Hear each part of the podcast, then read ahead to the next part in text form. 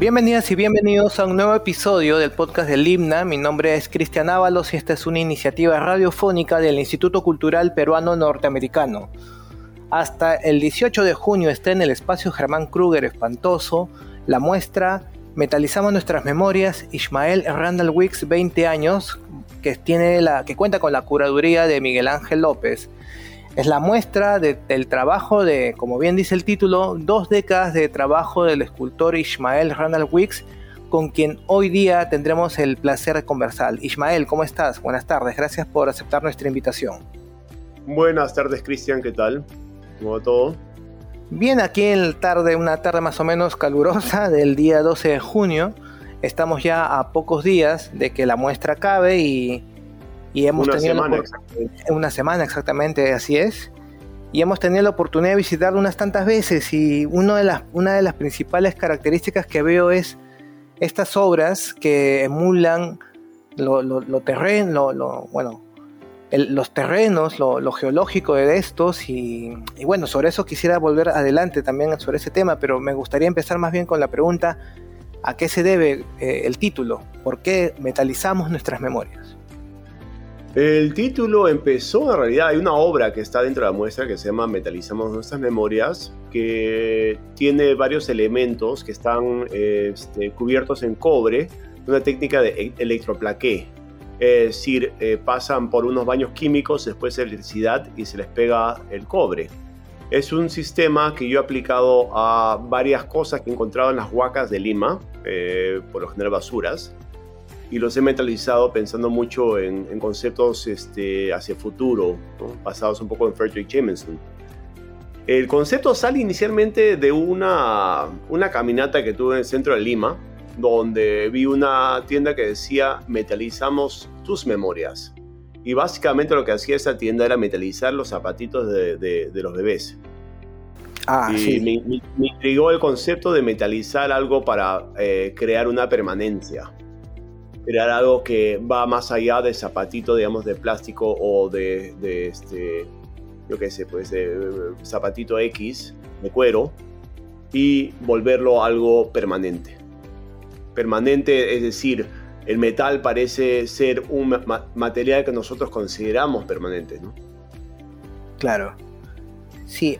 Eh, y, y, un poquito salió de eso, entonces era una cosa como cómo haces que todas estas cosas que nos rodean, que son parte de nuestras vidas cotidianas acá en Perú, en Lima específicamente, eh, se metalicen, eh, que se graben en tu memoria como algo sólido, ¿no?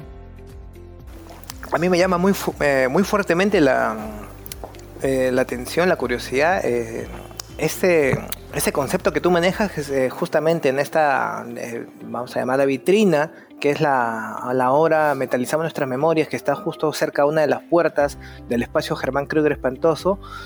El, eh, el paralelo, eh, eh, me parece que es este, a, a, propósito hecho este paralelo entre la metalización de estos objetos y también la, el, el, baño de otros con relave minero, ¿no? O con lo que parece ser relave minero. Es como si tú hicieras una comparación de ambas cosas que también son, entre comillas, perennes, pues, ¿no? Cosas que van a durar en el tiempo. Y básicamente también veo una fuerte crítica precisamente, pues, ¿no? Al, sistema extractivista que, que provoca estos relaves, ¿no? Bueno, y antes, antes de hablar de, de, los temas extractivistas, diría que esos objetos de Museo de Relave al final también son metalizados. ¿Por qué? Porque salen de la relavera minera. La relavera minera es este, metales pesados. Claro, sí.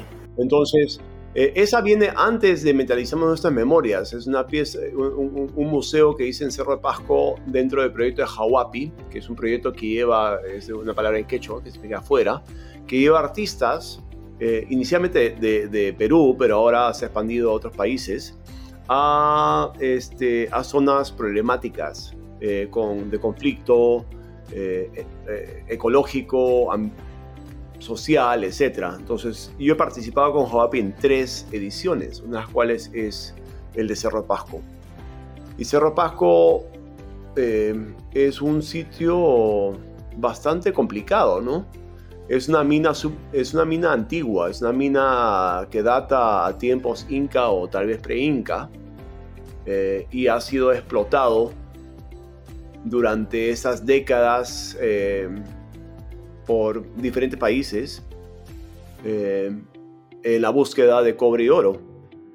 Lo que pasa en, toda esa, en, toda esta trayectoria un poquito es que eh, el problema principal es, la, el relave, ¿no? Todo el exceso que sacan de la mina que no eh, técnicamente no sirve, digamos, para la venta, aunque ahora están reciclando un poco las relaveras, pero terminan inundando o rellenando las lagunas colindantes, colindantes por este, porque no quieren que el polvo vuela, entonces necesita agua.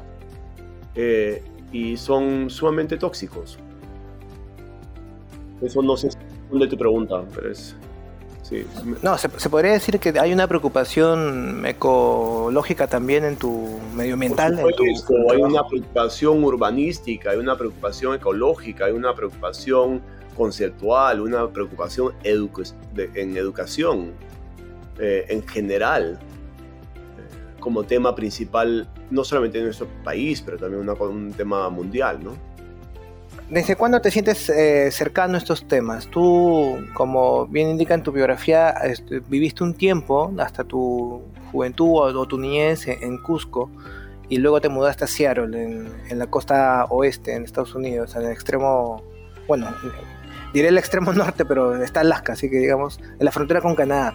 Mira, este, como dice un poquito mi apellido, ¿no? Eh, mi apellido es un compuesto entre el apellido de mi padre, Randall, y el de mi madre, Wendy Weeks, o Weeks, perdón. Eh, mis padres son norteamericanos que se mudaron a, se inmigraron a Perú en los años 70.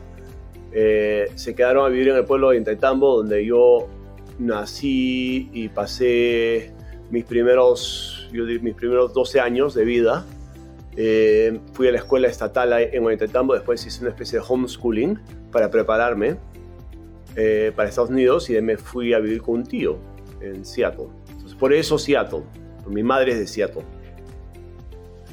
Y luego de Seattle me fui a, a Nueva York a estudiar y de Nueva York recién un par de, creo casi, no sé cuántos, 15 años después o dos décadas después regresé a Perú, pero a Lima. ¿Y qué te trae de regreso? ¿Qué inquietudes eh, te, motivan a regresar a, Perú? Eh, regresé a Perú en realidad por un tema más personal. Mi exnovia eh, en ese momento era de Lima, pues sigue siendo de Lima, y vine para. vine con ella, que fue después de la caída de, de Fujimori. Y Perú mostraba tal vez otra cara ser un momento intrigante, interesante para, para llegar a Perú. Además, este, sí, o sea, la proyección de Perú en ese momento era hay que levantar Perú juntos casi, ¿no? Claro, sí, sí, sí, recuerdo esos, esos años en los que se hablaba claro, era lava la bandera, levantar Perú juntos, eh, artísticamente, políticamente, era un momento muy interesante. Sí. Ahora, ¿qué, qué imagen tienes tú de, del país en estos días? Mira, en ese momento, este. Yo lo veía con. con ojos con bastante esperanza. Y de hecho. De hecho, cuando llegué a Lima me, me, sorprendió este. encontrarme con escritores, poetas, artistas eh, que están haciendo proyectos muy interesantes. Y lo siguen haciendo. Entonces, eh, eso es lo que. Más allá de que digamos, este, haya llegado y haya decidido quedarme acá un año, me mantuvo acá mucho más tiempo, es las amistades y el circuito de arte que, llegué a formar acá. Hoy en día eh, me preocupa la falta, eh, me, preocupa que, siga, que seguimos en un concepto como de Juan, Juan Javier Salazar, ¿no? De País de Mañana. Ajá. Y, siento que esa obra de, Juan Javier es bien como, mientras es gracioso, también es bien realista, ¿no? Que seguimos en este como concepto de país de mañana y, eso a veces cansa. Claro, un país que nunca vive un presente, sino siempre una esperanza que avanzas un paso y siempre está un paso lejos. Sí, o sea, un poquito que, lo que ha pasado dentro, solamente para, para, poner un ejemplo, pero el Ministerio de Cultura, ¿no?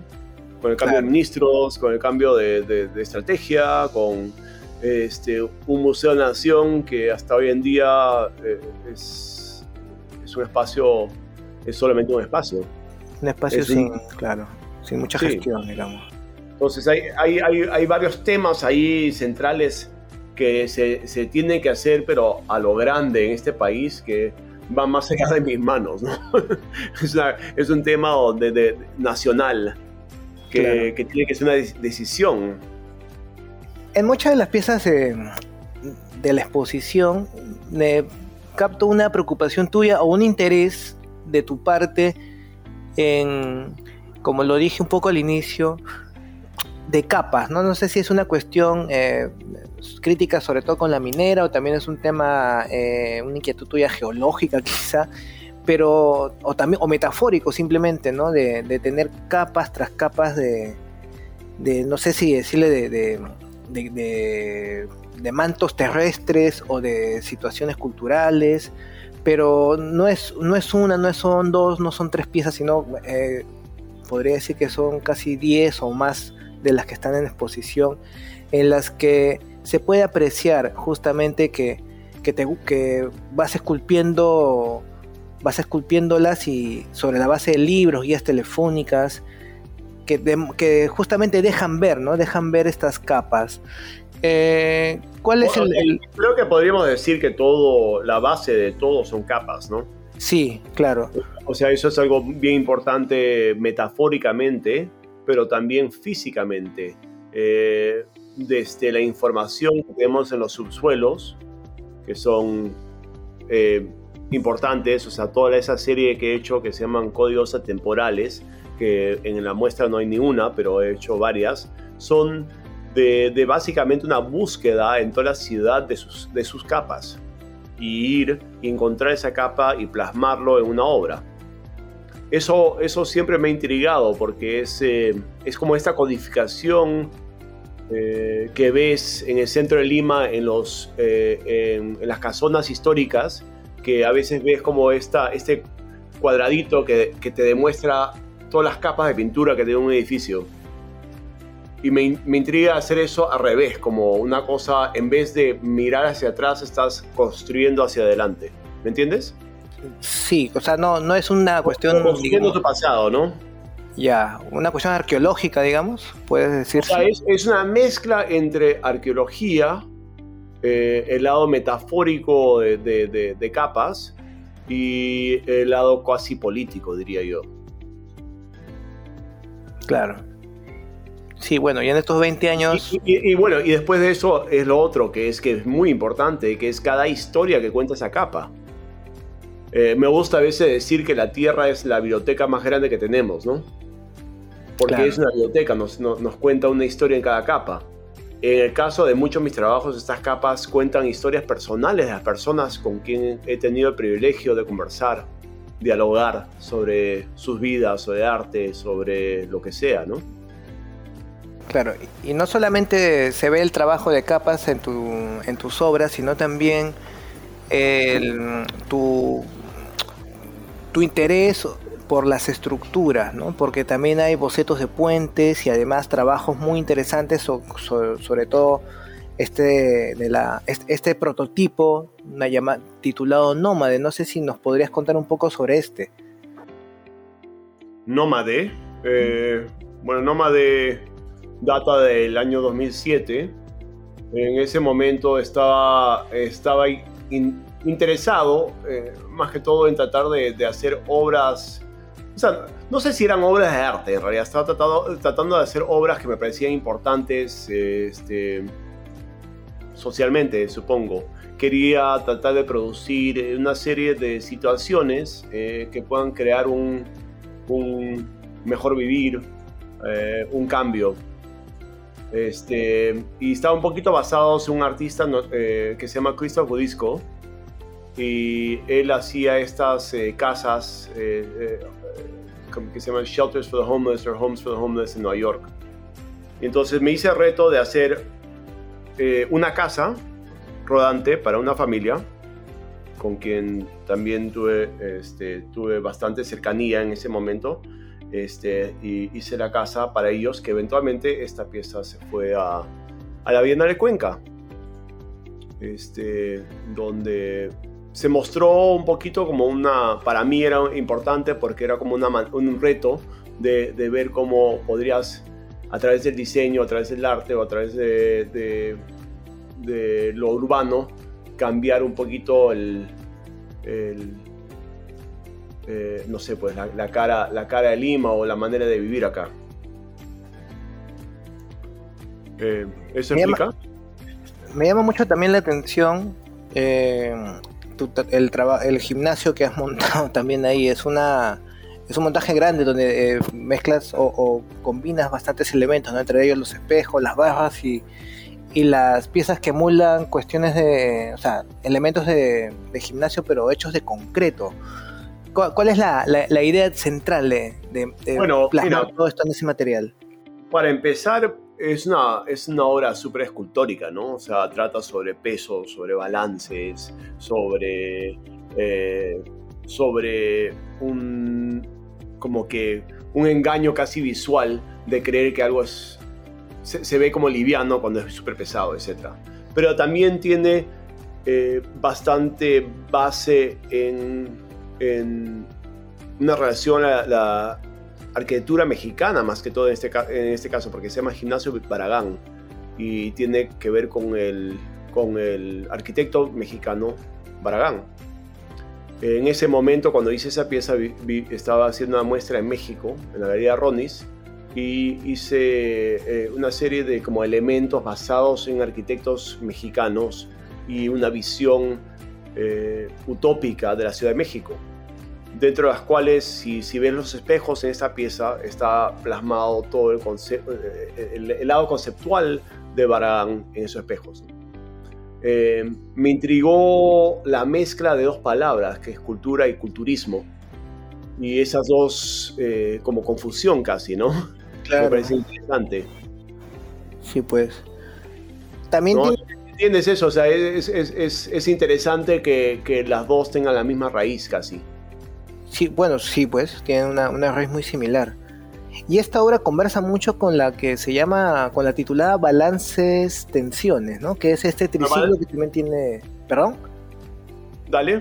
Sí, no, te decía, eh, conversa mucho esta obra con otra llamada Balances y Tensiones. Este triciclo que tiene también este, estas estructuras que parecen también pesas, ¿no? Pero, eh, o balanzas. Eh, Creo que siempre me ha gustado jugar con ese tipo de, de, de, momento, ¿no? De hacer que algo pesado se sienta un poco más, más liviano, pero también igual tenga el, la carga de ese peso.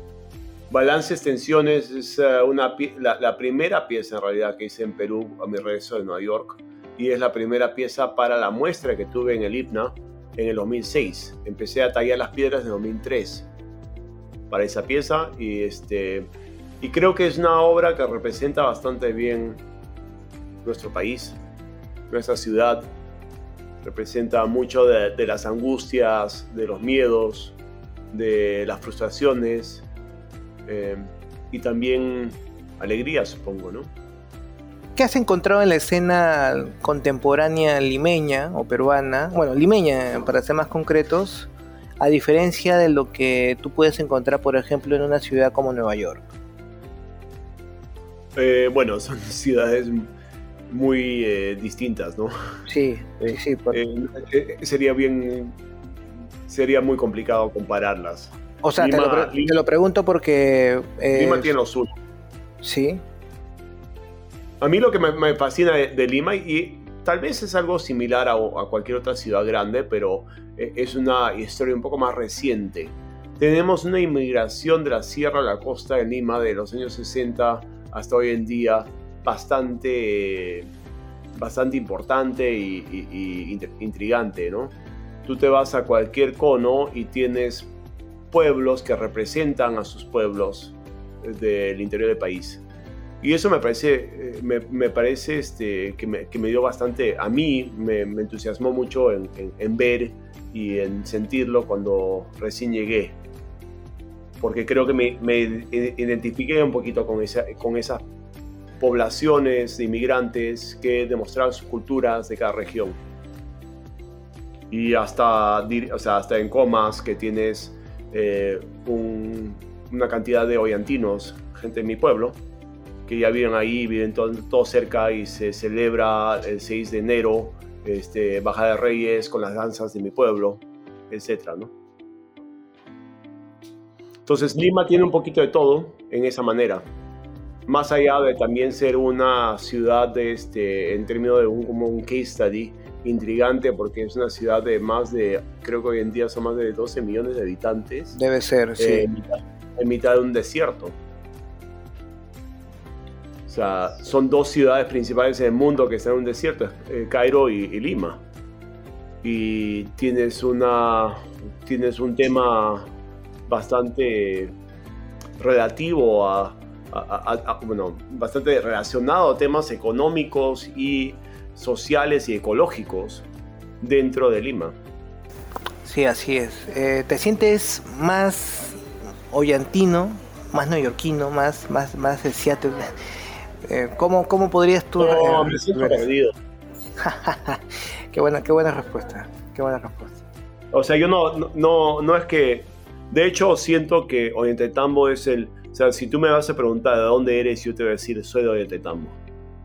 Me identifico eh, con mi pueblo eh, porque crecí ahí, porque fui a la escuela ahí, porque bailé las... Eh, bailé como cucu en las danzas de pueblo para el señor Chequequilca. O sea, siento que es algo que es muy importante en mi vida, ¿no? Y de igual forma, mi educación es, mi educación universitaria es neoyorquina, colegio en Seattle en su época de grunge, me he informado un montón y los últimos 20 años entrando y saliendo de Lima han sido súper importantes, ¿no? Pero no sé si me identifico con uno o otro. ¿El arte te llevó a desarrollar la ebanistería o esta era una inquietud paralela que tenías a tu carrera artística? Ebanistería. eh, la ebanistería, yo siempre, siempre me ha interesado hacer cosas con las manos. me, gusta, me gusta hacer. Y cuando estaba en la universidad eh, empecé a construir instrumentos y empecé a construir muebles. Entonces eh, me eduqué un poquito en ese, eh, en ese rubro.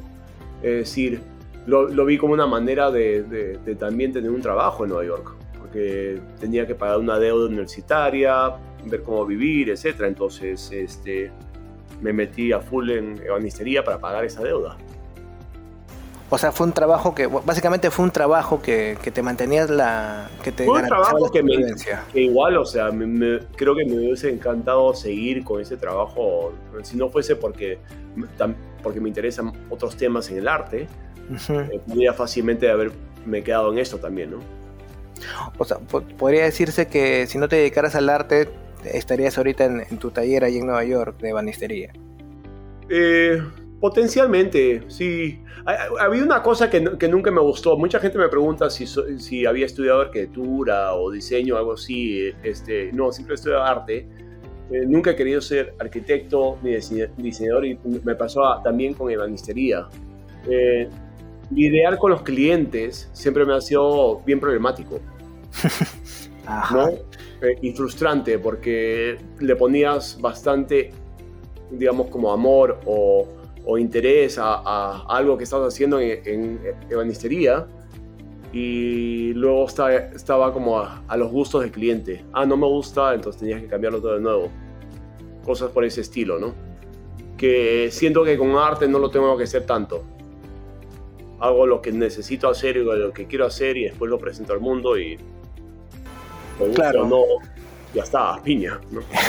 el arte te ofrece esa libertad, pues que un, me ofrece trabajo... libertad en eso, me ofrece la libertad de, ser, al mismo tiempo, tener intereses en, no sé, pues, geografía, geología, arquitectura, antropología, y puedo mezclar todo. Claro, y, te, da una libertad también, creo, de, llegar a un, a un discurso, ¿no? A, dominar un discurso al que tú obviamente quieras comunicar, ¿no? Sí, porque es más metafórico, más poético, ¿no? O sea, te puedes dar ese tiempo de, verlo de esa manera, pero también puedo informarlo con todo lo que he aprendido de la ebenistería. Puedo informarlo con todo lo que, lo que he aprendido de la eh, cosmovisión andina que estudió mi padre, ¿no? hay, muchas maneras de informar el trabajo que haces. También podría decir, visto lo visto en la, en la exposición, que también hay algo de grunge en, en, tus trabajos. De grunge. Más allá de las botas Doc Martens que estoy usando, no sé si la veo tanto así, pero puede ser que hay un poquito. Pues claro, debe ser ahí un, elemento inconsciente, subconsciente quizás, pero sí, podría decirse, me parece, que hay este escultora, perdón, esculturas que están ahí que, que hay un, tiene un elemento de, no sé, pues de, que, de querer este, de rebeldía quizás, ¿no? Aunque eso suena muy punk, pero bueno, en fin, sí, sí, algo grunge tiene todo eso parece. Fácil tiene más que ver con el centro de Lima y su escena punk que, que el gran También, sí. ¿no? Sí, sí. Toda esa, toda esa época de, de, mi llegada a Lima, ir al centro y ver ese, ese lado de Lima que me, fascinó, ¿no? Sí, sí, también tiene un saborcito a Girón Kilka, sí, eso es cierto. Sí. También, también lo, lo creo que lo he notado. Ismael, muchas gracias por, compartir estos minutos de conversación. Ha sido bastante agradable poder hablar contigo esta tarde del, 12 de junio. Y les recordamos a nuestros oyentes que... Gracias a ti, Cristian. No, gracias a ti. Eh, bueno, reitero mi, agradecimiento a ti por haber aceptado nuestra, nuestra invitación. Y yo les recuerdo a los, a los oyentes que esta muestra, eh, Metalizamos nuestras memorias, Ismael Ronald Wicks, 20 años, está en el espacio Germán Kruger Espantoso hasta este 18 de junio. Así que no se pierdan la oportunidad de visitarnos aquí en la avenida Angamos Oeste 160 en Miraflores, cerca de la esquina con la avenida Arequipa. Y conmigo será hasta una siguiente oportunidad. Hasta pronto.